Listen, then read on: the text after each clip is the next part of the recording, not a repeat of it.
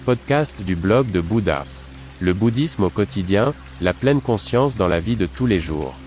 Bonjour et bienvenue sur Bouddha Blog, mon podcast avec des valeurs et avec un contenu plus profond. Votre canal pour les thèmes bouddhistes, la pleine conscience et la méditation. Je m'appelle René et je suis très heureux que vous soyez là. Pendant de nombreuses années, j'ai vécu dans un temple en Chine, j'ai été ordonné moine, j'ai étudié les arts martiaux et la philosophie du prince indien.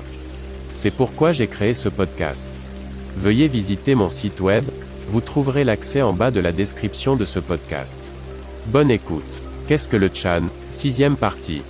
Vous êtes en quête? Sinon vous ne seriez pas ici en train de lire mes textes, vous vous informeriez peut-être sur le football, ou sur la mode, mais en aucun cas sur le bouddhisme Chan, Zen. Le problème avec la spiritualité en Europe, c'est que les religions ont fait tellement de dégâts incroyables que la foi touche de moins en moins les gens. Une vision du monde semble même aujourd'hui en contradiction avec les Lumières, la science a déjà tout expliqué, qu'est-ce qui peut encore venir? Être spirituel ne signifie pas nécessairement devenir religieux, car l'enseignement de Bouddha n'est pas marqué par un rapport de supériorité et de subordination, Bouddha ne voulait pas être adoré.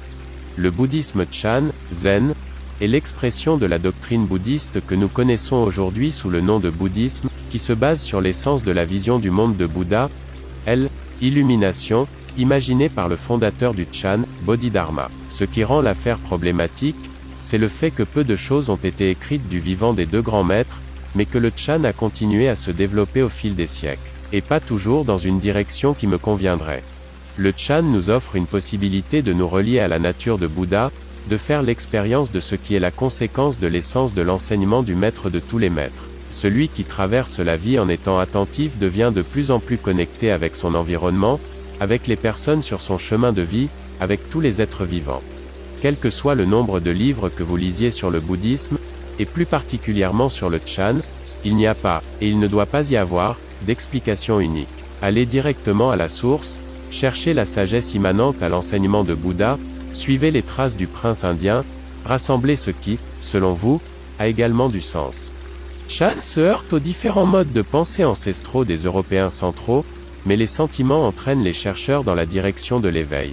Bodhidharma a dit que le Chan ne peut pas être expliqué avec des mots, c'est pourquoi j'ai aligné ici de nombreux mots sur six épisodes pour vous montrer tout ce que le Chan peut être, mais cette tentative échoue déjà. Le Chan est et reste la pratique spirituelle de ceux qui cherchent, de ceux qui se posent des questions, de ceux qui veulent explorer le potentiel qui est en eux.